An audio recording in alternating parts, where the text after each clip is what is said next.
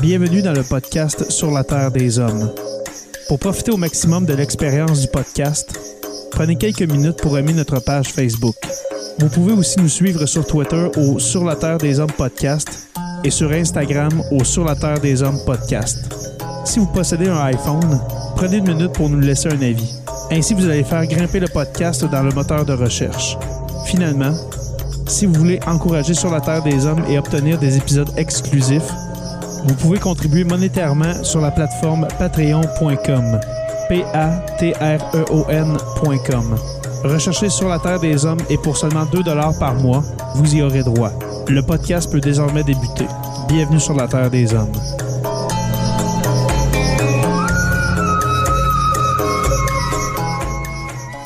Cet épisode de Sur la Terre des Hommes est présenté par Construction Rivard.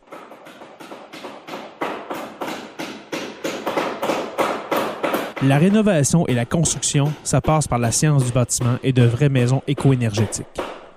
Un des seuls en Abitibi-Témiscamingue qui construit des maisons Novo Climat et Prénet Zéro. De la fondation à la finition d'escalier, ils font tout. Construction avec un S rivard.com ou contactez-les au 819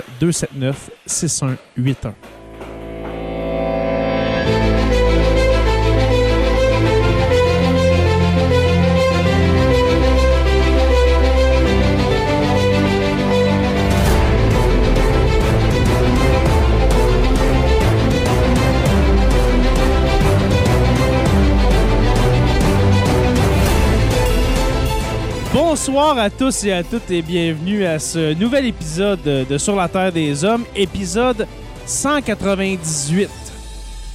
On s'approche dangereusement, mais sûrement Ouais. du Ça veut dire qu'il en reste juste un. euh, on a un de lousse en, en juin. ou- Il en reste un en juin, puis il va falloir que je mette des archives au travers pour meubler un peu le mois. Parce que Ou on fait l'épisode. des épisodes spéciaux, au pire, qui n'ont pas de numéro. je. Ouais, mais c'est ça. En même temps, moi, même les, épisodes spéciaux, j'aime euh, j'aime les numéroter pour pas perdre le, le fil. Mais euh, peut-être juste On, un, on- un- on fera, on fera des historia room, Jay.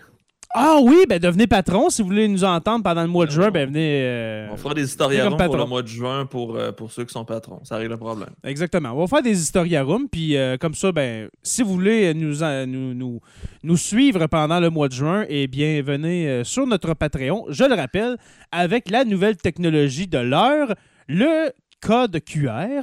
Alors, qui est sur. Pour ceux qui sont en vidéo, le code QR que vous voyez euh, dans, euh, dans le fond au bas à gauche. Alors, euh, c'est notre Patreon pour nous rejoindre là-dessus. Il y a plein de- il y a des heures et des heures de contenu exclusif. Allez-y dès maintenant. Jonathan Saint-Pierre, Jonathan Saint-Prof, dit le Pierre, comment vas-tu? Eh, Ça va super bien. Jay, moi, deux en deux, j'ai l'impression qu'on se pogne une bonne habitude pour être vraiment motivé et plein de bons commentaires pertinents de nos, euh, Mhm. de nos followers. Je pense qu'on va avoir une autre belle soirée. Là, déjà, il y a pas mal de monde dans le chat qui réagissent. Fait que je pense qu'on va se faire encore une fois bien du plaisir avec notre, euh, notre troisième comparse en veston de surcroît aujourd'hui. Salut Stéphane. Oui, hein, Oui, ben, Salut! salut Steph, euh, comment vas-tu, premièrement? Ça va très bien. C'est effectivement c'est agréable de vous retrouver, euh, puis de retrouver tout le, le groupe, les, les, gens deux soirs en ligne. Ben oui, c'est le fun parce que j'étais en haut dans mon salon, t'es à RDI, je descends dans, euh, je descends dans, dans mon bureau, t'es dans mon podcast. Alors, c'est vraiment, c'est vraiment cool. Alors, c'est une belle transition. Félicitations. R- RDI, c'était juste un réchauffement pour maintenant. c'est- c'est ça, Anne-Marie Dussault, c'est un, c'est un stage. C'était Ouais. juste pour tester les affaires. Ouais, c'est un rodage. C'est un rodage, c'est un réchauffement de voix, Anne-Marie Dussault. Alors, 24-60, euh, t'arrives de là, justement, à 24-60 avec Anne-Marie Dussault. Euh, euh, C'est le même sujet en plus. Là, juste, j'ai mis un petit commentaire. On a Tristan Ménard qui est à sa première expérience. On espère que Ben, ça ne sera bienvenue. pas la dernière. Euh, Bienvenue euh, parmi nous. On va avoir un gros spectacle en Salut, espérant Tristan. que. Je dis, je dis spectacle, en fait, c'est pas, pas le bon mot. On a un gros épisode. ben, on se donne, On va on, se donne. Ouais, on se donne en spectacle, c'est vrai, on se donne en show. Ben, ben, on se donne en show parce qu'à la fin de l'épisode, Joe va nous faire un de ses succès métal qu'il a fait connaître dans les années 2000. Alors, euh, j'espère que ta voix, tu vas la réchauffer, Joe. Je vais aller faire, je vais aller chercher une track YouTube puis je Ah. vais juste faire semblant. Ouais, c'est ça. Euh, ben, bienvenue à, à tous et à toutes dans, dans le, dans le stream, dans le live de ce soir. Sachez que là, on fait un test, OK? Ça se pourrait que je manque affreusement de charbon. OK? Parce que, ben, premièrement, au Témiscamingue, la connexion est vraiment, euh, est vraiment très dure, pour ne pas dire à chier à ce soir. Et puis, euh, là, on est partout. On est sur ma page Facebook personnelle. On est sur la page de Sur la Terre des Hommes, la page de Jonathan le Prof, la page des patrons, la page de la communauté de Sur la Terre des Hommes, la page des supporters de Jonathan le Prof et notre chaîne YouTube. Alors, ça se peut que ça saute puis puis qu'il y ait un aurore boréal au-dessus du Québec ce soir. Vraiment, là. on, va- on rejoint, on rejoint tout le monde. là. Il y a huit canaux d'ouvert. On vous attend en grand nombre. N'hésitez On- pas à participer aussi. Partagez aussi. Plus on est partagé, plus l'algorithme va nous faire, euh, Oui, va nous hey, faire voir euh, à Mhm. nos amis de l'Internet. C'est vrai, on avait fait un test, je crois, ben, il y a quelques mois, je crois deux ou trois mois, j'avais fait le message suivant que je répète. Tous ceux qui sont connectés en ce moment, qui sont sur le live de Sur la Terre des Hommes et de Jonathan le Prof, partagez sur votre page personnelle. Puis on va voir combien de personnes qu'on réussit à atteindre avec ça. Là, on est 57, un- c'est un bon début. hein. Là, hier, Ben oui, ben oui. hier, à l'épisode 197, on a atteint, euh, je crois, une centaine de personnes. Alors, on Ouais, va- on, était en- on roulait entre 100 et 115 à peu près. Exactement. Alors, partagez tout le monde sur euh, votre page personnelle là. Voilà. Alors, messieurs, alors, messieurs, le sujet de ce soir, euh, notre couverture de la guerre euh, en Ukraine, n'est-ce pas? Et puis, on a un commentaire de Jonathan Pelchat qui dit Attention, Stéphane va faire un striptease. Il va enlever son veston. Pourquoi pas? hein? Pourquoi pas? Quand je vais me mettre à suer, là. Ouais, mais que tu sois emporté un petit peu trop sur l'OTAN et sa gestion. là.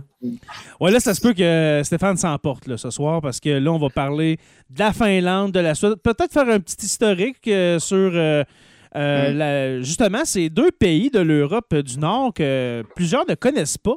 On va faire un peu l'historique, un peu de la géopolitique euh, de, des, des pays scandinaves avec la Russie et l'Europe euh, ce soir aussi. On va aller parler aussi beaucoup de la Turquie, qui est le, le joker dans cette Mhm. histoire-là, présentement, de son président que j'appelle le démocrate-tueur turc, euh, Recep Tayyip Erdogan, qui est présentement le gars à surveiller parce que c'est lui qui tient ça un peu en otage depuis c'est le l'annonce.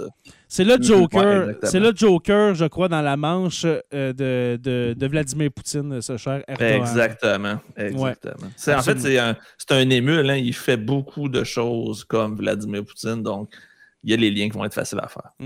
J'ai une question, je vais vous la poser, et puis les gars, préparez votre réponse pour tout à l'heure quand on va parler de la Turquie. Est-ce que c'est possible de sortir la Turquie de l'OTAN? Répondez pas, on, on en parle tantôt. OK? Euh, le- on va parler un peu d'actualité de, de la guerre en, en Ukraine avant de parler justement de cette demande de la Suède et de la Finlande excusez, pour rejoindre l'OTAN. Premièrement, euh, depuis notre dernier épisode sur la guerre en Ukraine, eh bien, euh, si vous étiez en dessous d'une roche dans les deux dernières semaines, eh bien, sachez que Mariupol est tombé le 21 mai, que, que l'usine, la Syrie d'Azovstal, euh, qui avait des, des- des centaines, euh, des centaines de personnes, voire quelques milliers, eh bien, c'est se vide tranquillement. Euh, un millier, à, peu près un millier de, de- soldats de- du régiment Azov euh, qui est reconnu quand même pour être assez. euh, c'est un peu le, le- le- le- régime, pas le régime, mais le, régiment euh, Wagner du côté de, l'Ukraine, on s'entend, les, euh, le, le- le régiment d'Azov. Eh bien, 1000 Ouais. 1000 de ces C'est un soldats. prétexte aussi beaucoup. C'est- eux autres que t'accuses, que, que les Russes accusent d'être nazis. C'est eux, justement. C'est des ultranationalistes, c'est vrai, puis c'est des, euh, des, des, des- et, euh, je, ça sert beaucoup la cause de la propagande russe. Exactement. C'est un beau, un beau hasard si cette gang-là minoritaire existe au fin fond de l'Ukraine. Ouais. Mm. Justement, il n'y a pas de grandes grand sociétés qui n'ont pas des gens comme ça. là, toutes les sociétés ont ça. Au Canada, il y en a des néo-nazis Oh, Il y en a partout. là. Mm. Oui, vas-y, mon cher, tu as épinglé un, un- un Oui, on a, on a Léane, euh, qui je crois est une fervente euh, admiratrice de notre podcast parce que je crois qu'elle a des origines ukrainiennes et qu'elle aime beaucoup quand on Mhm. parle de l'Ukraine. Donc, salut Léane, j'espère que tu vas apprécier notre épisode encore une fois aujourd'hui. Oui, et puis, euh, Léane, si, euh, si on s'emporte sur certains détails qui sont faux, eh bien, je, nous t'invitons à nous, euh, remettre sur le droit, euh, sur le droit chemin. Voilà.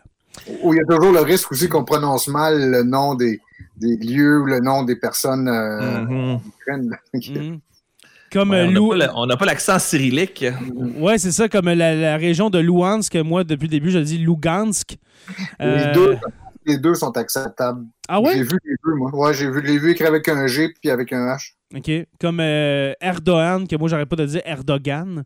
Ben, en fait, les Français ils disent Erdogan. J'écoute des reportages français, ils disent tout Erdogan. Ah, dans le C'est- fond, je suis pas dans c'est- le. c'est- Ah, C'est. Erdogan qu'il faut dire. Ouais, avec l'es- l'espèce de, de petit accent grave et accent Mhm. aigu en même temps sur le G. Erdogan, Ouais, voilà. Le, le turc, c'est une langue euh, qui est quand même assez différente de ce qu'on connaît d'habitude. Mm, exactement. Alors, euh, ça, dans l'actualité, chute de Mariupol et de vos réactions, euh, messieurs, euh, c'était quand même malheureusement prévisible qu'est-ce qui s'est passé. La ville, on dit qu'elle est détruite au minimum à 90 C'est Ça n'a aucun sens. c'est une, c'est une boucherie, c'est une perte totale.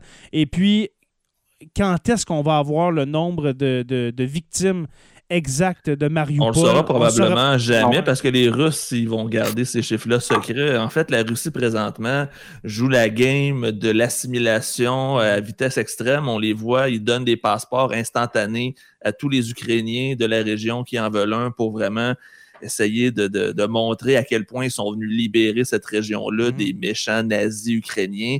Et euh, on le voit, c'est un beau, spectacle de propagande parce que dans les faits, euh, les gens de Mariupol ne voulaient pas être envahis par les Russes, ne voulaient pas avoir ce, ce problème-là. Et les Russes avaient besoin de Mariupol pour une raison stratégique. C'était surtout pour relier euh, le Donbass avec la Crimée et couper l'accès à la mer à l'Ukraine, contrôler Ouais. encore plus l'exportation de blé ukrainien. On en parlera tantôt, mais le blé ukrainien, c'est un autre enjeu super important. Et c'est pour ça qu'on regarde tous vers Odessa présentement, qui est la seule Ouais. porte de sortie qui reste pour euh, l'exportation du blé ukrainien. Sinon, qu'ils veulent l'acheminer par train, que la, je pense que c'est l'Allemagne qui proposait de faire Ouais, il y a des pays de l'Union européenne qui voulaient les faire sortir par la mer Baltique ou un autre, tu sais, dans- par un Ouais. autre coin, mais quand même, ça, ça devient compliqué. Ouais. Et c'est- que- temporaire, c'est peut-être Ouais. nécessaire. Mais par Mhm. chemin de fer, euh, de, de ce que j'ai vu dans les derniers jours, c'est que oui, en ce moment, on essaie le plus possible d'exporter ces céréales-là, les sortir d'Ukraine, parce que là, on parle de millions, à peu près 20 millions de tonnes de céréales qui, sont, euh, qui sont dans des silos et qui n'attendent que de sortir de l'Ukraine. Parce que là, on va en parler euh, peut-être tout à l'heure, mais une peut-être une crise, euh, une crise alimentaire majeure est à l'horizon. Ben, c'est déjà Euh, le cas dans plusieurs ouais. pays d'Afrique du Nord qui sont 100% dépendants de l'exportation du grain euh, ukrainien. Fait que Vladimir Poutine prend aussi en otage plusieurs autres populations civiles avec cette guerre-là. Et c'est peut-être ce qui va lui coûter le plus cher parce qu'il y a beaucoup de pays africains qui supportent Vladimir Poutine parce que les Russes ont investi quand même beaucoup d'argent en, en Afrique, Mhm. dans certains pays. Donc Ouais. peut-être que ça va se revirer contre lui. Donc j'ai hâte de voir. Ben, j'ai hâte. J'ai j'ai l'impression que ça risque d'avoir une, une influence sur, sur la suite des choses. Et puis, souvenez-vous, messieurs, euh, que la dernière fois qu'il y a eu une crise alimentaire dans, dans les pays du Maghreb, dans le fond, dans le nord de l'Afrique, eh bien, il y a eu le, le- le pr- le printemps, arabe. Mhm. Ouais, le printemps arabe. Et puis, ça Il y a bra- 10 ça ans, presque jour pour jour en passant. Oui, c'est vrai. Euh, ben, 11 ans, c'est en 2011, je crois. En 2012. Non, ça, c'est le printemps érable. Non, mais c'était pas la même année. Je pense pas, non. Non, c'était l'année d'avant. C'était la même année. Ouais, c'était l'année d'avant, je crois. En 2011. Ah, mes souvenirs sont loin. J'étais trop dans les affaires de fusillade aux États-Unis. J'ai juste Sandy Hook dans la tête. Ouais, c'est ça. Ouais, c'est ça. Dans le fond, en 2011, euh, le, le printemps arabe, oh, je veux pas juste dire que c'était la, la crise alimentaire qui a fait ça, là, mais ça l'a pas, l'aide pas quand ça l'a pas aidé. Tu sais, quand ton peuple a faim, euh, la révolution est à, est à tes portes. Mhm. Ouais, voilà. Mm. Euh, Beau commentaire éditorial, ça, Jay. Ouais, c'est- c'était bien dit hein, quand même. Mhm. je, je me félicite avec la journée que j'ai passée. Je suis un peu, un, un peu euh, fatigué, mais ça va. Euh, euh, ensuite, euh, euh, co- concernant les forces russes, hein, les déplacements de troupes, etc., euh, la, Russie, euh, la Russie est vraiment concentrée, les troupes sont concentrées euh, dans le Donbass. Euh, Mariupol, justement, comme on a dit, est tombé. Euh, là, on parle de, Sévé- euh, de Sé- Sévérodonetsk qui serait entouré, euh, qui, euh, qui serait peut-être sur le bord de tomber dans les prochains jours, prochaines semaines. Ben, c'est probablement une question de temps avant que la région du Donbass tombe euh, complètement, malheureusement. Et j'ai vu passer une nouvelle aujourd'hui, j'en j'en parlais justement à mes élèves. Euh, Vladimir Poutine a changé une règle assez importante en Russie parce qu'en Russie, on a encore la mobilisation obligatoire. Si le président vote la mobilisation obligatoire, tous les hommes de 40 ans et moins en âge de combat doivent se rapporter, euh, dans le fond, à leur, à leur caserne militaire. Et la loi a été changée. On a enlevé l'âge. C'est maintenant rendu tous les hommes russes doivent se rapporter à une mobilisation obligatoire si jamais Vladimir Poutine le décide. Donc, en fait, en gros, tous les hommes russes peuvent être appelés à combattre à tout moment si Vladimir Poutine en ressent le besoin. Donc, ça se pourrait qu'on voit une espèce de euh, une vague, encore une fois, de Russes qui vont aller au combat, un peu comme pendant les deux premières guerres mondiales où on a charcuté le plus de monde possible parce que c'est la loi du nombre qui fait qu'ils ont gagné. Peut-être que c'est la dernière stratégie ou la stratégie ultime de Vladimir Poutine d'en tuer le plus possible, tant et aussi longtemps qu'il n'aura pas gagné en Ukraine. Un espèce. Je voyais aussi euh, des, des, reportages aujourd'hui disant que euh, des chars russes d'un ancien modèle, on parle des T-62, qui ont, tu sais, qui, qui, qui euh, il y a de la guerre froide, là, du, du, début de la guerre froide, euh, aussi étaient sortis des boulemettes pour en fait, ah, ouais. l'image d'un train chargé de, de ces chars. De vieux, de vieux stocks, là. Ouais. En parlant de vieux stocks, là, puis de, de, de, de vieil armement, tout ça, je reviens sur l'armement, les menaces, les menaces de, de, de, de bombardement atomique, puis de, de, de destruction de la France, de la Grande-Bretagne à tous les jours, on voit l'armement que les Russes utilisent en ce moment dans le Donbass. Là, tu parles, Stéphane, justement, des T, les, excuse-moi, les T-62, c'est ça? Oui. T-62, des vieux tanks euh, du temps de la guerre froide. Êtes-vous confiant que la, que la, Russie a vraiment de l'armement de haute technologie à la fine pointe de la justement à la fine pointe que de plus en plus là j'ai l'impression là que c'est comme. Je vais faire une, espèce d'allégorie de, chasse, OK? Vladimir Poutine, là, il s'en va dans le bois avec un panache, OK? Un maudit gros panache, genre de 52 pouces, OK? Mais il n'y a pas de gun sur lui. Il fait juste essayer d'attirer d'attirer l'attention, tout ça. Mais il peut pas, après ça, genre, finir la job. J'ai vraiment. C'est vraiment. Ça nous fait à croire des choses, mais on n'a pas la preuve. Non, non, on se fait à croire beaucoup de choses aussi. Euh, ah on aime ça, se faire peur soi-même. En fait, on a toujours eu peur des Russes aussi. C'est oui, absolument. Tout le long de la guerre froide, on disait que les Russes ont de l'avance sur l'Occident en termes de nombre de missiles, de, bombes nucléaires, de chars, mm-hmm. de trucs, de machins comme ça, pour se rendre compte au moment de l'effondrement de l'URSS que c'était à grande, grande, très grande partie exagéré et que la, puissance militaire russe s'est dégonflée euh, très rapidement.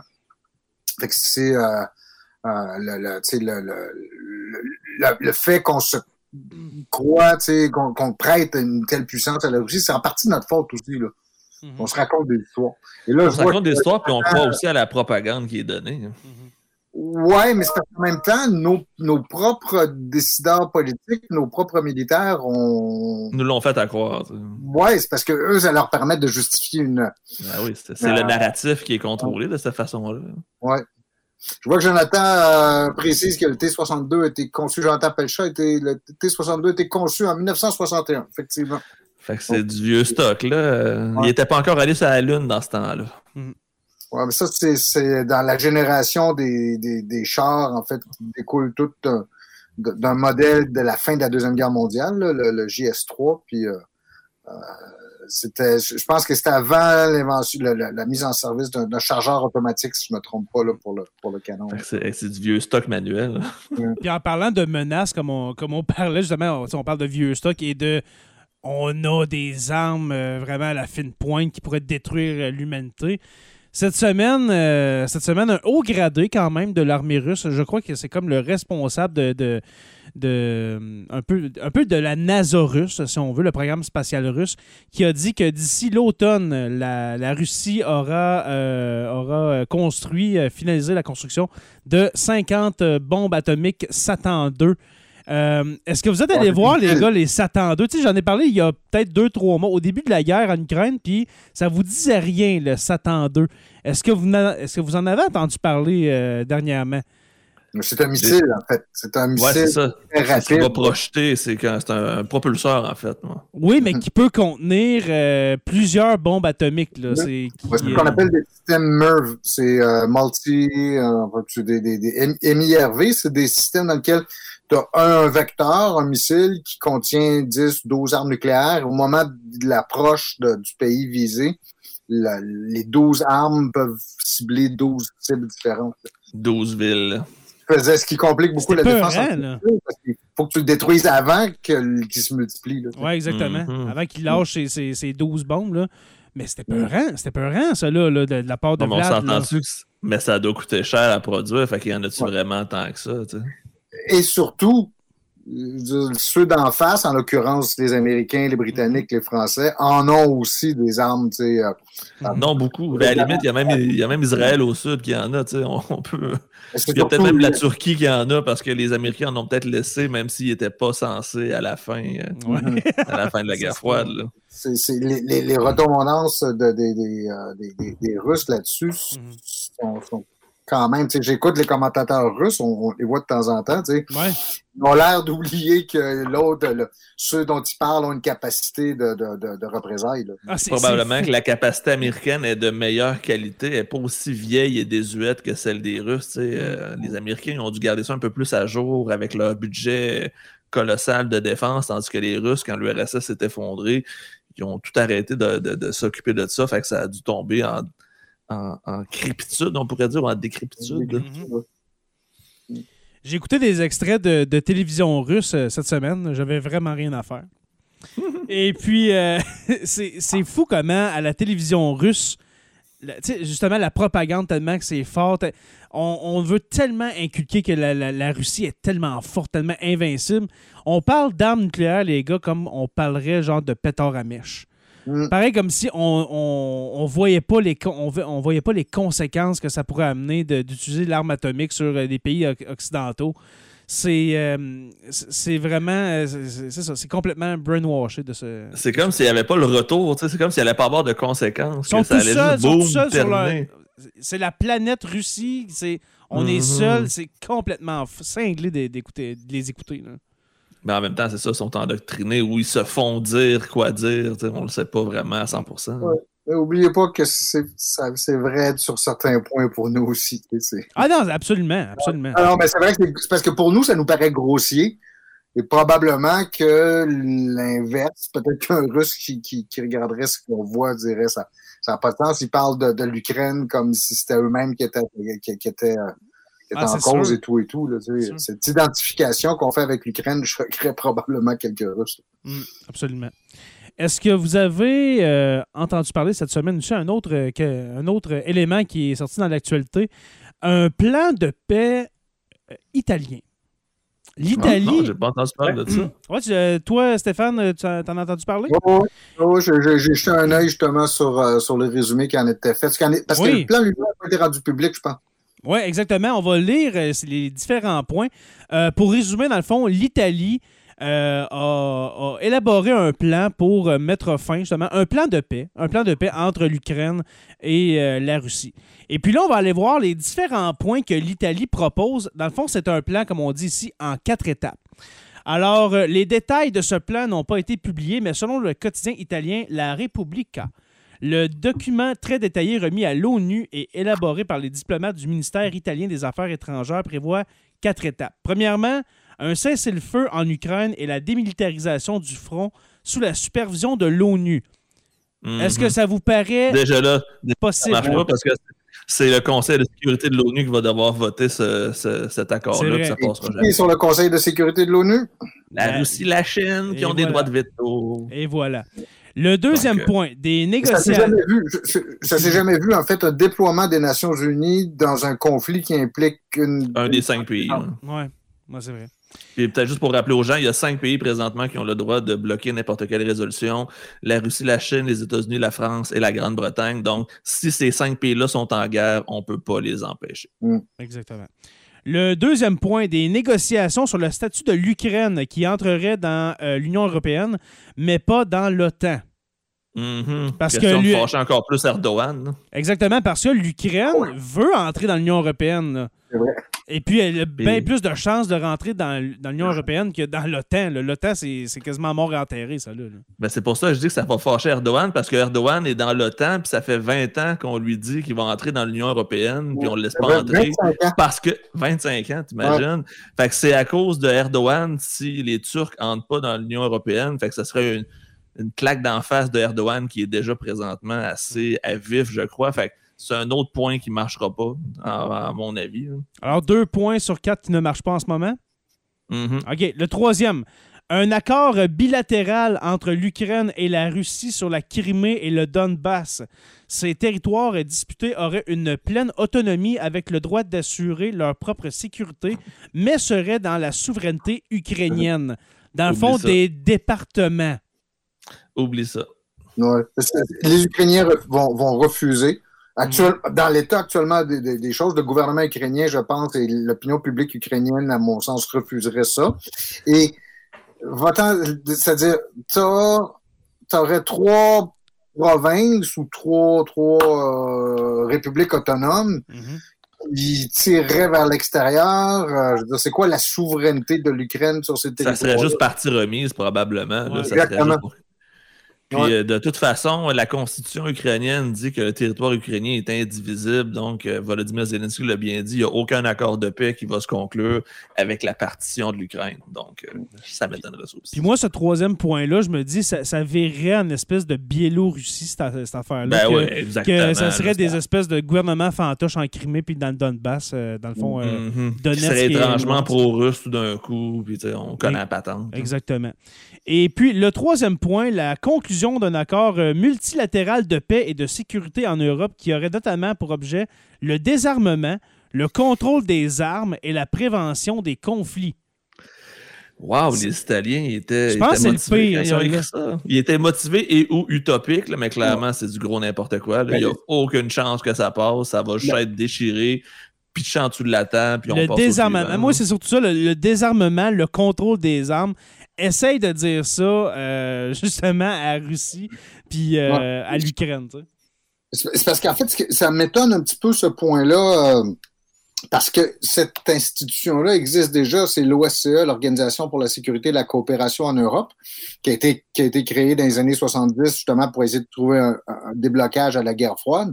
Euh, cette organisation-là semble correspondre en grande partie à ce que ce que ce qui est déjà l'OSCE, qui a la capacité justement d'avoir des négociations sur le contrôle des armements ou le désarmement. J'aime beaucoup le commentaire de Florence Bernard. Il pelte des nuages solides. C'est exactement ça. On se croirait Mm. euh, dans un cours euh, de bac en éducation. Mais vous savez, je pense que de toute façon, ces réflexions-là, elles sont d'une part nécessaires de commencer essayer de penser. Ben oui, ben oui. Ils- C'est- ils ont essayé des quelque idées, chose. C'est c'est comme un gros brainstorm Ouais, ont regarde. fait, on dirait. Ils se sont Mais- dit, on va essayer de quoi, puis au moins, nous autres, on va, Mhm. pouvoir, on va pouvoir dire qu'on a On essayé. peut leur dire qu'ils ont proposé quelque chose. Au moins, tu sais, ça se tient, même si ça fait pas de sens. tu sais, c'est- Ça Ah se oui. défend. Ah oui. On les conditions sont loin d'être réunies pour ça parce que je, je Mhm. crois que les, tu sais, un, un accord de paix, ça se négocie soit, en fait, les conditions généralement, c'est que soit une des parties est sur le point de perdre puis elle, est prête à, à discuter ou à, à- Une capitulation, dans le fond. Ouais. Euh, soit qu'il y a au contraire le, le- le- le- la situation est complètement figée, ça bouge plus, puis tu, tu, tu, tu veux euh, essayer de, de faire débloquer les choses, ou soit encore que les deux parties sont épuisées. Et, aucune, ça, ça correspond pas. Il n'y a rien de ça. Aujourd'hui encore, les deux parties, tant du côté ukrainien que russe, on a l'impression que l'on peut gagner, ce qui est pas, je veux dire, ce qui, ce qui, est- ce qui met pas dans des dispositions d'esprit pour négocier. Donc, si Non, pourquoi je négocierais la paix quand je peux avoir la victoire totale? ou en tout cas une forme de victoire, parce qu'il peut y avoir plusieurs niveaux, si tu veux, de, de, les, les différents gouvernements peuvent considérer différentes choses comme, comme étant la victoire. Tu sais. Mais donc, il n'y a pas l'état d'esprit actuellement, puis je veux dire, il n'y a même pas le début de pourparler où il y a eu quelques rencontres, mais. il y a- il y a- Mais il y a on sait pas, on sait. Ouais, mais on sait pas vraiment ce que Poutine veut.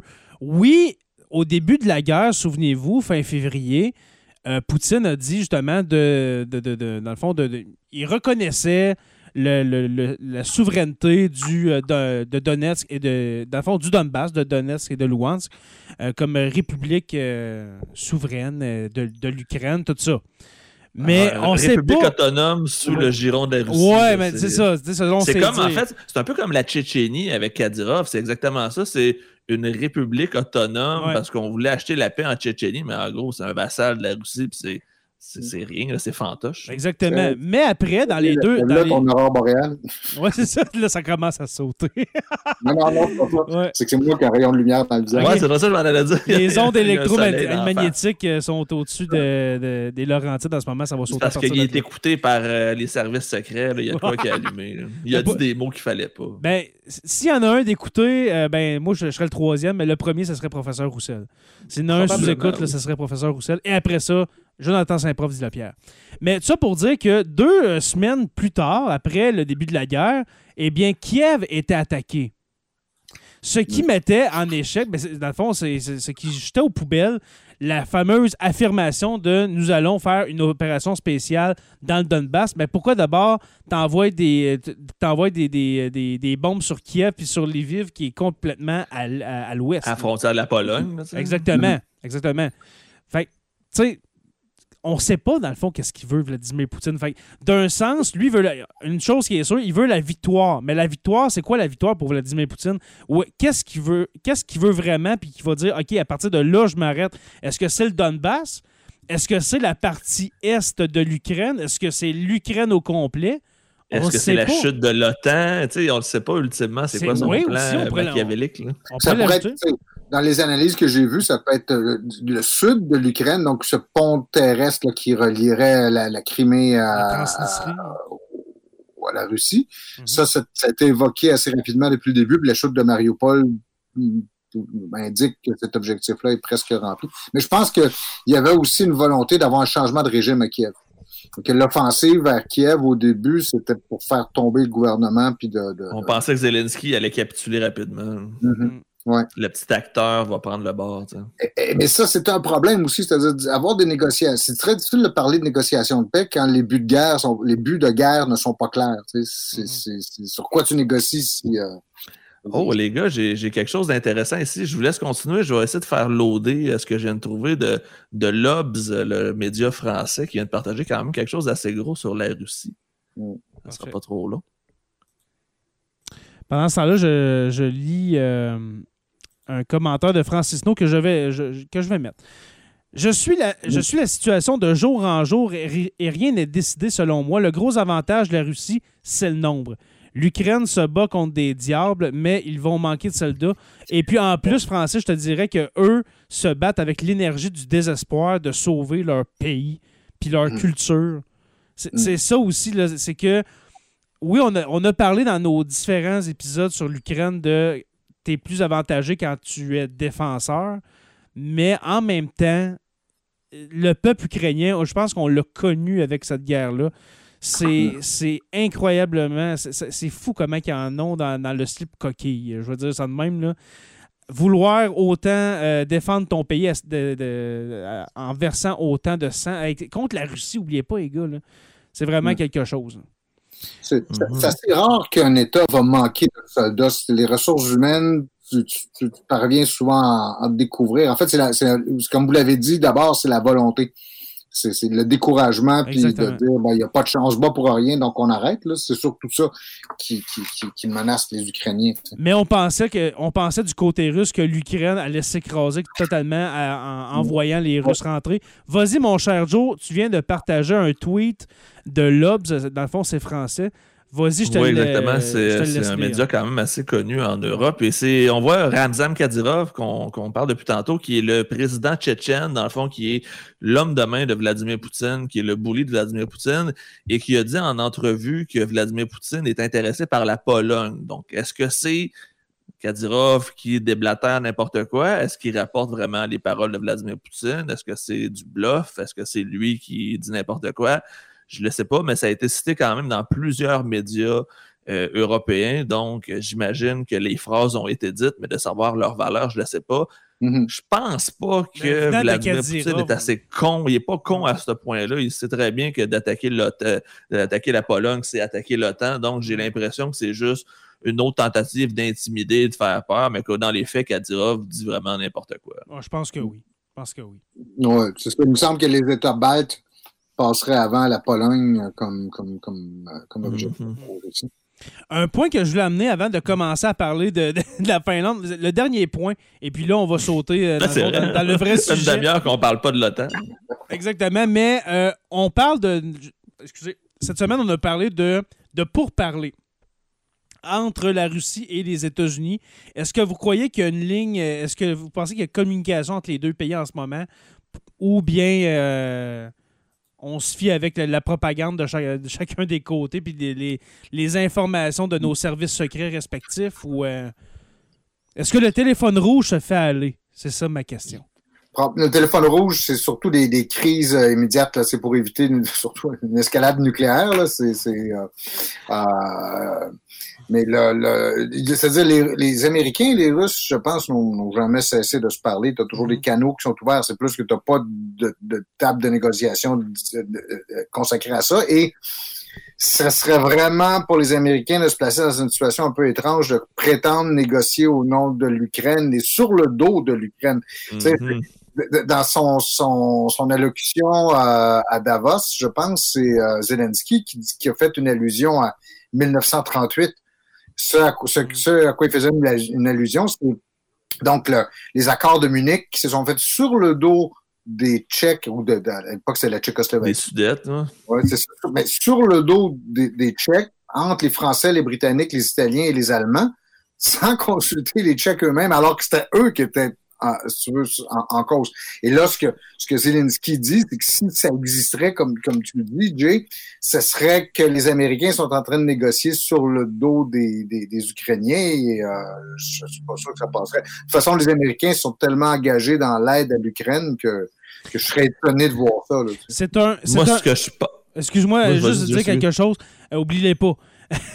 c'est un reproche que Zelensky fait à Macron en ce moment, le président de la France, de, Mm. de, de plus parler, pas de plus parler à Poutine, mais de plus. De euh, trop chercher à. de trop chercher à protéger l'image de Vladimir Poutine, de pas trop le choquer que de vraiment aider l'Ukraine, malgré le fait que la France envoie quand même beaucoup d'armements, dont des euh, espèces de, de canons anti-chars César, là, qui est, incroyablement euh, fou comme, comme arme. là. Ben, les, les missiles Harpoon envoyés par euh, plusieurs pays européens. puis- Exactement. Parce que moi, moi, ce que je pense, c'est qu'il y a peut-être une ligne rouge qui est dessinée, par exemple. Peut-être que le, le Kremlin, que Moscou ont dit à- aux États-Unis, vous aidez présentement les Ukrainiens, mais à un certain point, si vous dépassez une telle ligne, il va y avoir des répercussions. C'est peut-être ça aussi. C'est peut-être la limite qu'on permet des Américains d'aider les Ukrainiens sans, je vais dire, trop de conséquences. C'est peut-être un peu euh, ce qu'on essaie de, de mettre en place parce que dans chaque guerre où les États-Unis et les Russes ont été impliqués, l'autre pays aidait toujours militairement Ouais. avec de l'équipement. Donc, c'est peut-être un peu les balises de ça. Tu sais, tu t'aides les Ukrainiens, mais si tu dépasses ça, ça passera pas. C'est Un peu, la même- un peu la même chose que les États-Unis ont dit à la Chine euh, il y a- il y, a deux semaines. Ouais, exactement. Il y a deux, trois semaines. ouais. Et, et la ligne rouge, euh, Joe, je pense qu'elle est déjà connue, c'est vous, fournissez du stock aux Ukrainiens et vous vous engagez pas, vous envoyez pas des gens. De à- Mhm. il y a toujours la question des fameux volontaires des, des euh, ukrainienne ou juste des sympathisants de l'Ukraine qui vont s'enrôler dans l'armée ukrainienne. On en a parlé plusieurs fois ici déjà. Là, Euh, là ça, c'est pas un casus belli. Mais par contre, si tu avais des militaires américains ou canadiens, ou ou, tu sais, comme il y en a Un eu, bataillon, un vrai bataillon, euh, tu sais, euh, Ah, tagué oui, là, c'est officiellement. vraiment une déclaration de guerre. Mhm. Bon, sautons dans le sujet. Puis là, Stéphane, ça va être ton bout. Qu'est-ce que tu Ah on, dit? on le laisse partir. Qu'est-ce que tu as dit à notre chère Anne-Marie? Et là, je ne parle pas d'Anne-Marie, euh, ma chère. Je parle d'Anne-Marie Dussault. Qu'est-ce que Ouais, tu. parce que là, on a recruté un, un radio canadien pour aujourd'hui. on- Oui. on- on- on- en gros, on a dit ce que l'on vient de dire. À l'origine, l'entrevue devait porter sur euh, la Finlande et, et, euh, la Suède et, et la. Turquie. Mais finalement, il y a eu la dernière question seulement qui était, euh, qui était sur, ce, sur ce point-là. En fait, on a parlé beaucoup plus des éventuels pour parler de paix. On a parlé de la déclaration de, de Kissinger en fin de semaine, de, de celle de Zelensky, tout ça. là, Mhm. Bon, Mais ben là, pour ça faire- veut dire que tu étais prêt à le faire. Fait, on on- on t'écoute. Qu'est-ce qui se passe avec le temps? ben, c'est- c'est c'est, euh, je- le- le- cette adhésion ou cette demande d'adhésion donc que la Finlande et la Suède ont faite euh, euh, pourrait signifier que l'OTAN passe de 30 à 32 membres. Euh, il faut pas oublier que c'est pas la première fois. En fait, ce serait, si je compte bien, ce serait le neuvième élargissement de l'OTAN depuis sa création en 1949. En 49, c'était juste 12, dont le Canada. Et en Mhm. fait, tu as justement la Grèce et la Turquie qui ont adhéré en 1952. Ils L'Allemagne. sont en état de guerre depuis ce temps-là. Mais il était, en fait, il était déjà avant. et C'est pas pour lui qu'ils sont rentrés les deux en même temps. Mhm. Parce qu'on voulait. Oui, de- si tu acceptes la, la Grèce et la Turquie, tu te retrouves de facto dans la Grèce ou la Turquie et qui sont en conflit. En fait, le conflit va surtout dégénérer à partir de 1974. Donc, en, en 1952, c'est pas encore la Mais situation. en les ayant tous les deux dans l'OTAN, tu es capable de mieux les contrôler aussi, on s'entend. C'est ça, c'est le, le, le, le, le but du truc. Ouais. Entre autres, c'est parce que la Turquie aussi, c'est c'est- déjà une esquisse de réponse à la question que, que Jay a posée tantôt. La, la, la Turquie a une position stratégique extrêmement intéressante en touchant donc les, les, les, les frontières de la Russie. C'est très proche donc euh, de- du territoire de, de la Russie. C'est une zone stratégique aussi parce que ça permet le contrôle de par le, le détroit des, de, de Bosphore. Bosphore. C'est le, le lien entre la mer Noire et la Méditerranée. Mais c'est- directement dans Istanbul, si je me trompe pas. là. C'est- l'entrée aussi, aussi de l'Asie, la- la- l'entrée vers le Moyen-Orient, euh, etc. C'est- à cause de, la Turquie si on a découvert, avec des gros guillemets, l'Amérique, parce que quand Mehmet II a pris Constantinople, c'est Istanbul, on bloque ce chemin-là, on bloque l'Asie. Donc, ça a encore une influence stratégique aujourd'hui. Encore aujourd'hui. Et puis la Turquie, il ne faut pas oublier que la, la Turquie, je, je crois qu'en en frais d'hommes, de militaires, de capacité militaire, C'est la dixième plus grosse armée. euh, de, de l'OTAN? Non, ben c'est la dixième plus grosse armée sur Terre. en OK, ce mais dans l'OTAN, je crois que c'est la de soldats, en deuxième. termes de nombre, ouais. Parce que je- de, de ce que j'ai vu cette semaine dans les différents reportages, c'est que la Turquie serait deuxième, ça se peut-tu? Dans l'OTAN? Après les États-unis, ouais, après Ouais? les États-Unis. OK. Parfait. Ouais. Elle serait deuxième. Elle est, euh, euh, la Turquie est deuxième aussi à État européen en termes de population. Il n'y a que l'Allemagne, Ouais. je pense, qui surpasse la, la, la Turquie. Mhm. Parce que dans le fond, si on regarde le, le- le- le top 10 vite fait, il y a États-Unis, Russie, Chine, Inde, Pakistan, Corée du Nord, et, et etc. Puis Turquie est en dixième position au nombre total de soldats euh, en ce moment.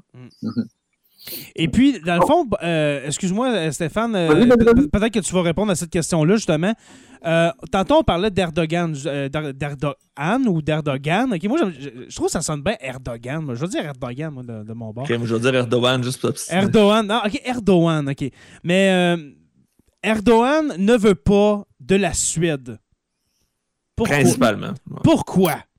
La raison officielle, c'est que la Suède euh, appuierait le PKK, donc le, le parti kurde, le, le, le, le- le- Les séparatistes.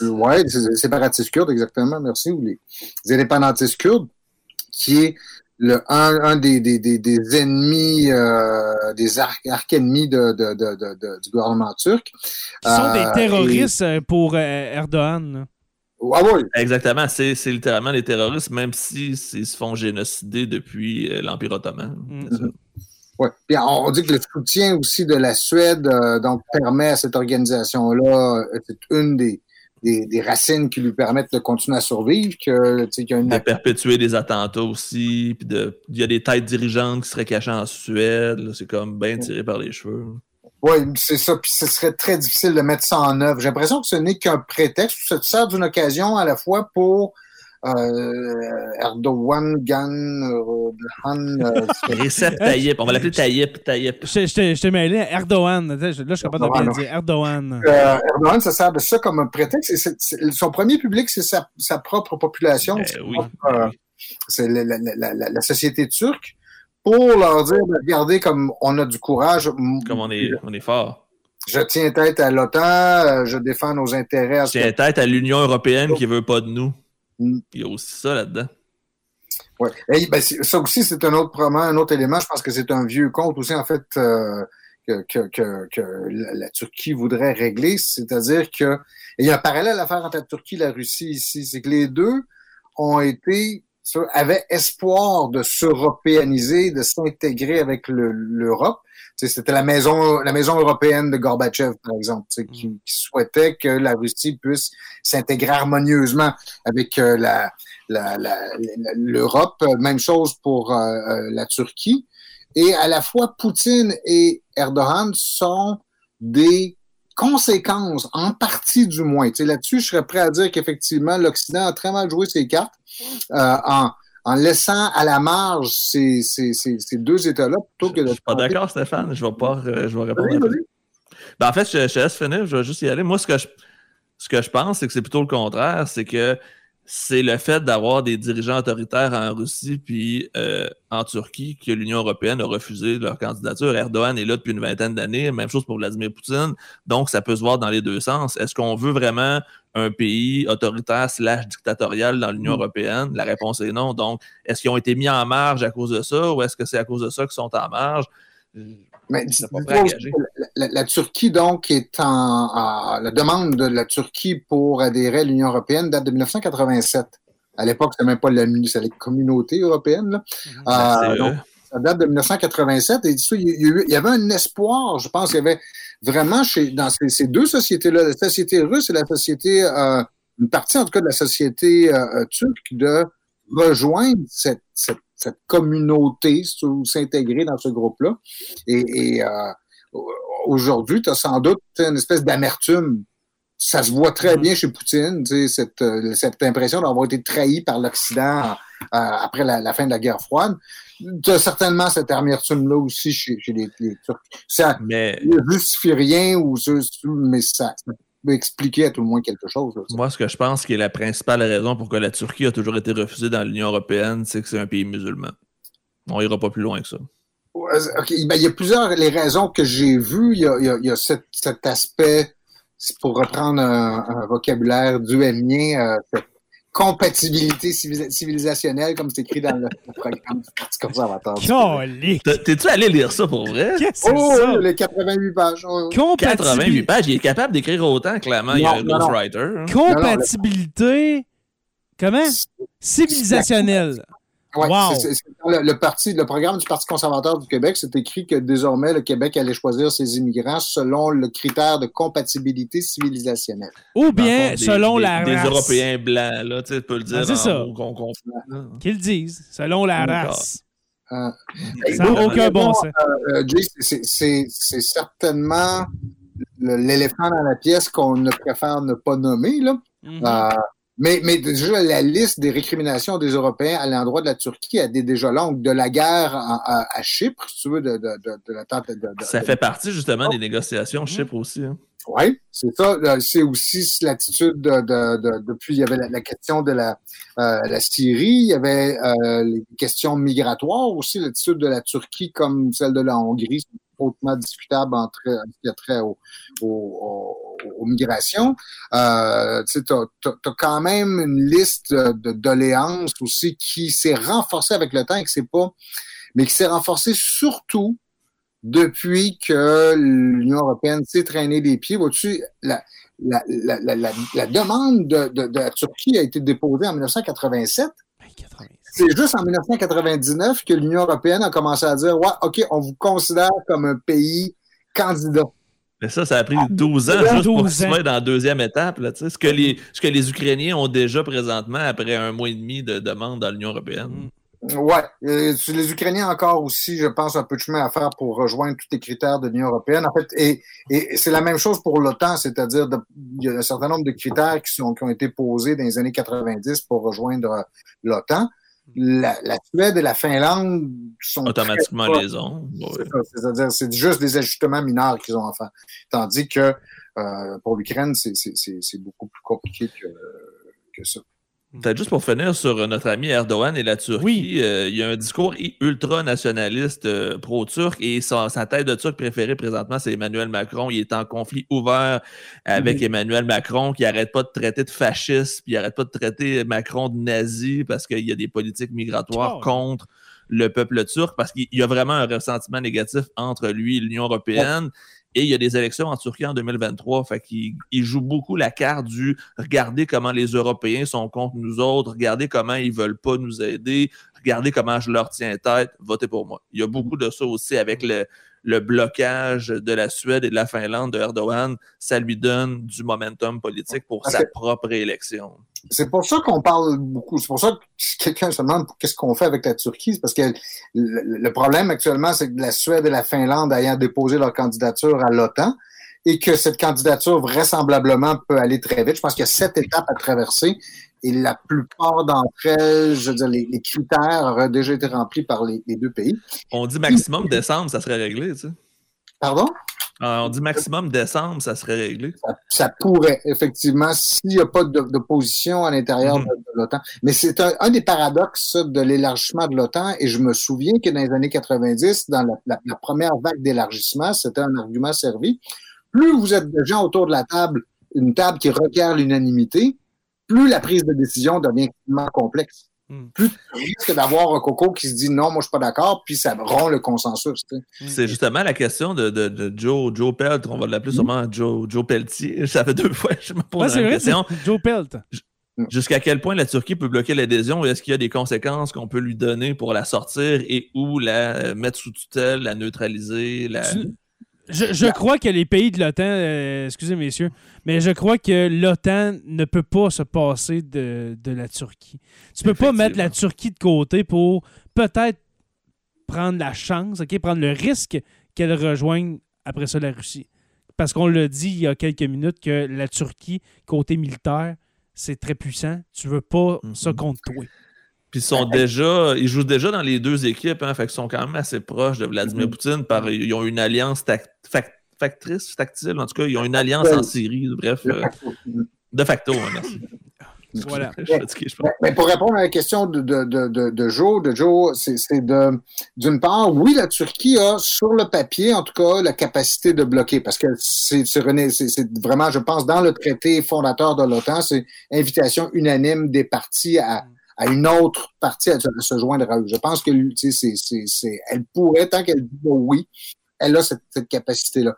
Est-ce qu'elle le veut vraiment? Ça, je pense pas. Je pense qu'il y a plus un jeu ici de recherche d'avantages, mm. de, de, de, de, profiter de l'occasion.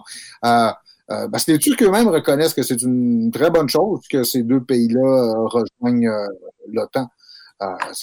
Et quant aux pressions qu'on peut faire dessus, elles sont quand même limitées, mais sont réelles. C'est-à-dire que les, les Américains peuvent euh, soit les, les convaincre avec, en faisant des concessions sur d'autres, euh, d'autres dossiers, euh, soit effectivement mettre une certaine pression dessus. Donc, c'est assez inconfortable comme rôle quand euh, tu es, assis autour d'une table puis les 29 autres convives te regardent avec les sourcils froncés. Là. Ouais, c'est ça. C'est pas, pas une position confortable que se donne euh, la Turquie là, actuellement. Et, et, pour les Turcs aussi, de quitter euh, l'OTAN ou de se faire mettre dehors de l'OTAN, je veux dire, ça, ça pose... Une insulte, la, la, Grèce, tu sais, euh, aussi dans son conflit avec la Grèce, parce que la Turquie est dans un conflit ouvert avec la Grèce, presque en fait. Mm. Ben en fait, euh, tu as juste fait du pouce là-dessus. Hier, Erdogan a dit que le président grec n'existait plus pour lui. Mm. Son, son ami sont à la même table. Mm. J'ai mis une, autre question de, Jonathan Pelcha qui dit les relations entre la Turquie et l'Allemagne, ça donne quoi? C'est la même chose qu'avec la France. Erdogan, ses deux cibles préférées, c'est la France et l'Allemagne, les ennemis du peuple turc, les ennemis de la Turquie et il gagne beaucoup de points avec ça. Il y a un beau documentaire qui a été fait. Ceux qui me connaissent depuis un bout, j'ai fait un live l'année passée avec un certain Benoît Chaumont qui est aussi disponible sur le feed de Sur la Terre des Hommes, oui. un journaliste français qui s'est promené un peu partout et qui est allé en Turquie pour voir qu'est-ce qui se passe et qui a suivi la campagne électorale de Erdogan. C'est fascinant de voir à quel point ce gars-là, Erdogan, a une facilité à craquer le peuple turc dans ce nationalisme anti-européen-là par vengeance et ou par facilité, mais euh, l'Allemagne et la Turquie, euh, l'Allemagne plutôt et la France sont les ennemis numéro un du régime turc en ce moment. C'est une autre chose qu'on reproche à la Turquie en France et en Allemagne, que la mhm. Turquie finance des, des organisations, parce qu'il y a une très, très grosse communauté turque en, en, en Allemagne. Je ne sais pas pour la France, mais en Allemagne, il y a une très grosse communauté turque. Et la, la Turquie finance des organisations, par exemple, euh, une en France qui voulait construire une, une mosquée, je pense, à Strasbourg. Euh, et c'était vu, c'est vu par les Français comme une forme d'ingérence. Mais les Allemands n'aiment pas non plus de voir ces, ces organisations financées par l'étranger qui agissent sur la politique allemande. Mm-hmm. Euh, c'est une autre pomme de discorde, ça, avec, ben, peut-être juste pour, pour anecdote comme ça, euh, en Allemagne, ce serait là où il y aurait les meilleurs euh, euh shawarma parce que la communauté turque s'est implantée en Allemagne, a mhm. fait que l'Allemagne est un pays qui produit les meilleurs plats turcs. Mhm. Mais comment, comment qu'on va essayer de trouver un compromis, de- d'essayer de- d'asseoir la Suède puis la, la- la Turquie pour dire, OK, les boys, on essaie de trouver une solution. C'est quoi? Parce que, Ben, écoute, parce que la si- Suède, on la Je veut. vais là, laisser le- Stéphane le- répondre, mais je vais je vais veut la après, Suède je pense que Stéphane va avoir la réponse rationnelle. Moi, je vais juste dire euh, le, le cold hard truth, comme on dit. Ouais. Oui, parce qu'écoute, si on déjà, si, si les, les Grecs et les Turcs euh, sont toujours assis depuis euh, 60 ans maintenant, ou euh, 60, 70 ans, maintenant, euh, donc euh, à l'OTAN ensemble, euh, et s'ils sont payés une guerre sur le terrain en 1974 en- à Chypre, probablement que les Turcs et les Suédois peuvent s'asseoir aussi à la même temps. Et les Suédois et les Finlandais, ont, pour essayer de convaincre la Turquie, ont envoyé une délégation à Ankara. Puis ils disent, OK, expliquez-nous le problème, puis on va voir qu'est-ce qu'on peut faire avec ça. Il y a un très bon Moi, point de pense- Ben Gruger, excuse-moi, un chèque ça, ça, EDF. ben, ça 30. va avec ce que je voulais Ouais, dire, ouais, justement. Vas-y, Jay. euh. Ouais, ben, ben. Gruger qui, euh, Gruber qui dit un chèque et des F-35. Parce que pourquoi des F-35 C'est que la Turquie, je crois, a fait une commande à- aux États-Unis de F-35 qui, n'a été, qui a été euh, sans Qui a réponse. été livré à la Grèce, en fait. Ouais, c'est ça, qui a été sans réponse. Fait que Mais, c'est euh, un autre ça- de nez à, à la Turquie. là. Ça va Ouais. avant mon point, parce que justement, il faut se rappeler que l'OTAN, même si c'est un pays décisionnel euh, à l'unanimité, c'est les États-Unis qui sont les plus gros euh, pourvoyeurs financiers qui fournissent le plus de matériel, de soldats et compagnie. Et Joe Biden, dans les faits, a le pouvoir de juste tordre un bras à Erdogan et dire Regarde, tu t'écrases, sinon tu subis. Fait j'ai le feeling que c'est peut-être ultimement ce qui va arriver. La pression des États-Unis va faire que Erdogan va avoir fait son show, va avoir eu son exposure, va avoir montré qu'il était contre va probablement gagner un truc random juste pour dire qu'il a gagné, mais qu'au final, ça va passer comme dans du beurre. Moi, je suis, d'accord avec, euh, avec toi, Joe, sur ce point-là. Je ne m'attends pas à des, un obstacle euh, majeur. Et l'autre chose qu'il faut dire aussi, c'est du point de vue des, des, des, des, des- Suédois et des Finlandais, euh, c'est- c'est-à-dire ils ont déjà acquis la, la, la certitude morale qu'il y aurait l'aide de l'OTAN. Ça a été compris par les Russes aussi, même si l'article 5 du, du traité de l'Atlantique Nord, c'est qui, qui signifie qu'une attaque contre un des partis est une attaque contre l'ensemble des partis. un pour tous, Oui. tous pour un. hein. Exactement. Ouais. Et même si, si- si la, la, la, la Finlande et la Suède n'ont pas signé ce document-là, dans les faits, c'est, c'est pas mal.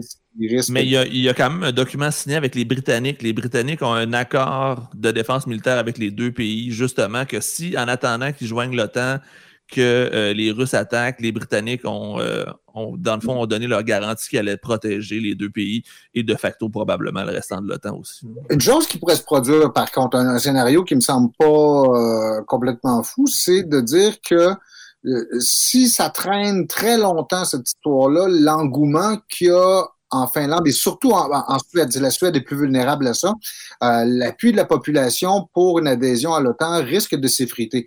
Ouais. Pour- les Suédois, la neutralité, c'est quelque chose qui fait partie de leur identité Un nationale. principe fondateur, quasiment. Ben, ça. depuis, dans le fond, c'est ça. de- historiquement, la Suède est neutre. Ouais. Et la, la Suisse. Suède- La Suède et la Suisse, Oui, c'est les deux pays parce neutres que- par excellence. Exactement, parce que la Suède, la dernière fois qu'ils se sont pognés contre la Russie, je, je pense, c'est quoi, en 1808, Stéphane? Euh, ben ça, c'est, ça La veut dire ça, guerre, guerre euh, napoléonienne. Hein? Euh, en fait, c'est, la, la- la- Ouais, la euh, neutralité de la Suède date du lendemain des guerres napoléoniennes parce qu'ils se sont Oui, et du blocus, euh, du blocus continental, le fond, qui ne voulait pas se mêler à ça à cause qu'il était partenaire, je crois, avec les Britanniques, etc. Mais il était pris en sandwich, justement, à- entre, justement, ce- ce- le- le- le- entre Napoléon et son blocus et les Russes de l'autre côté, qui, dans le temps, en 1808, 1809, appartenaient à la Russie, la Finlande. Mhm. Ouais, faut pas l'oublier. oui, ouais. appartenaient à la, La. Laponie. Et puis, exactement. Et puis, par après, justement, quand il y a eu cette guerre-là de 1808-1809, la Russie a, euh, a avalé. Là, on parle de la grande Russie des Tsars, là, avec, euh, je pense, c'était qui Alexandre Ier dans ce temps-là, quelque chose comme ça, qui Ouais. a avalé la Finlande et puis qui a retrouvé son indépendance. OK, je le dis, ben pas son indépendance, mais qui, a, qui est devenu euh, peut-être un État plus vassal en 1917 avec euh, la, la- la révolution euh, bolchevique. Est-ce que je me trompe ou ça ressemble pas mal à C'est ça? tout à fait ça, Jay. Exactement. Que, fait que, côté, pour la neutralité de la Suède, ça date de là. Ça date de 200 ans. Et mais les Finlandais, eux, c'est le contraire. Les Finlandais, eux, sont sur la ligne de front, puis c'est sûr et certain qu'eux, ils, Ils voient ce qui savent. se passe en Ukraine. Exactement. Ils savent qu'est-ce qui peut arriver parce qu'ils l'ont vécu pendant la Deuxième Guerre mondiale. Et, et la, neutralité a été imposée à la Finlande Ouais. en, en 1945. En 1944, je pense. Ouais, parce Ouais, que pour faire l'espèce de ligne de séparation les parce deux que. Staline les a essayés, les Finlandais. Là. Mhm. OK? Mhm. Il n'a pas réussi, mais il les a essayés. Euh, messieurs, on va terminer bientôt. Euh, euh, pour terminer l'épisode, est-ce que vous pensez que ça va se régler d'ici la fin de la- de l'année 2022, l'adhésion de la Finlande et de la Suède euh, à l'OTAN? A fort bonne chance. Oui, comme, Ouais. disais, comme on disait On tantôt, les ouais. peuvent aller vite. Là, euh, je je vois pas. À moins, à moins que je me trompe sur l'attitude de la Turquie Mhm. et éventuellement, il y en a d'autres un peu difficiles aussi dans l'OTAN. La Hongrie, euh, peut être peut-être un peu des troubles faits. Une trouble Ouais, faite. Or- Ouais. euh, ouais, ouais, Orban, il faudrait qu'on en parle une autre fois. Les, les États, euh, je vais dire, despotiques de l'Union européenne, ça serait un beau sujet, ça aussi. Ouais. Mais, mais je- la réponse à ta question, euh, Jay, c'est je ne vois pas pourquoi pas. Ouais. Ben, moi, ça, je pense que ça va dépendre, Stéphane, de la durée de la guerre en Ukraine. Plus la guerre dure longtemps, plus il y a de chances que ça se ferait rapidement. Oui. Si je mets exemple, la semaine prochaine, il y avait un accord de paix, ce qui m'étonnerait bien gros, je pense que les Suédois vont débarquer. Mais quand peut-être les Suédois, mais les Finlandais. Non, eux, les Finlandais, c'est sûr que oui, mais je suis pas Parce sûr, que- comme tu disais, Stéphane, que les Suédois sont si euh, motivés que ça. C'est ouais. peut-être plus par crainte immédiate que par euh, ferveur nationale de se joindre à l'OTAN. Que- Mais, mais il y a des bonnes chances que la guerre en Ukraine laisse des traces qui vont durer pendant Ah un ouais. bout de temps. C'est-à-dire, ouais, ils n'ont peut-être pas réussi en Ukraine, mais ils peuvent vouloir le faire ailleurs. là. Une prise d'eux. ouais. Mm. C'est les pays baltes qui doivent être les plus stressés présentement. Ouais, je pense que oui. Eux autres sont vraiment pris. Ils sont vraiment pris entre. euh, c'est ça, entre le. Ben, avec le Kaliningrad, en plus, qui est de l'autre côté. euh, aïe, aïe, aïe. Exactement. Messieurs, merci beaucoup pour cette soirée. On essaie de, de tenir ça à une heure, alors c'est pour ça que. Un je vous ai- programme double, deux en C'est deux. ça, c'est deux en deux, exactement. Et puis, euh, je crois qu'on va se reposer la semaine prochaine. Pas à cause qu'on est fatigué, mais euh, bien sûr parce que l'épisode 200 arrive et puis on veut pas faire ça à mi-juin, hein, n'est-ce pas? non, sinon on va être d'incorrection. Oui, c'est ça, dans les corrections. Puis on veut faire ça euh, plus vers euh, la fin juin, début juillet, où est-ce que euh, Stéphane va venir visiter la BTB. Et puis là, je dis la Mhm. BTB parce que ça sera pas au Témiscamingue pour avoir de l'Internet. Fait que...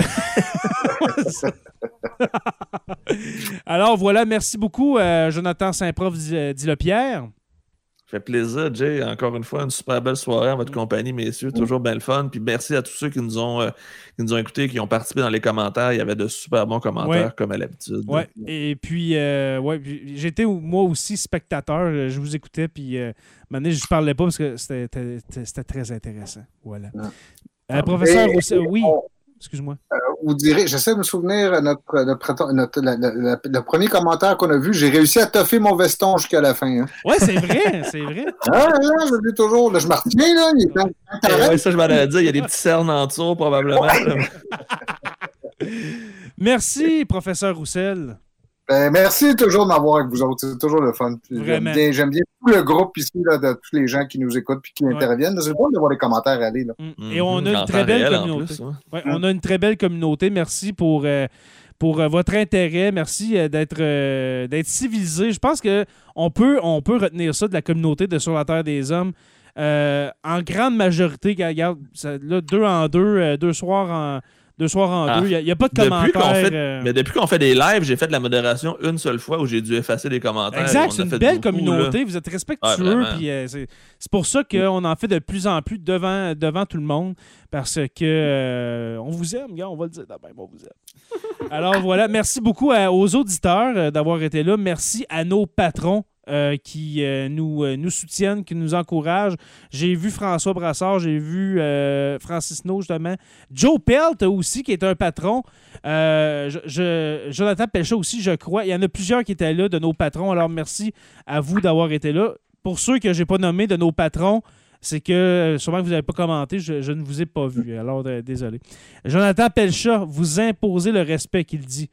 Euh, En fait, non. En question, impose le respect devant, puis nous, on est juste les deux faire valoir.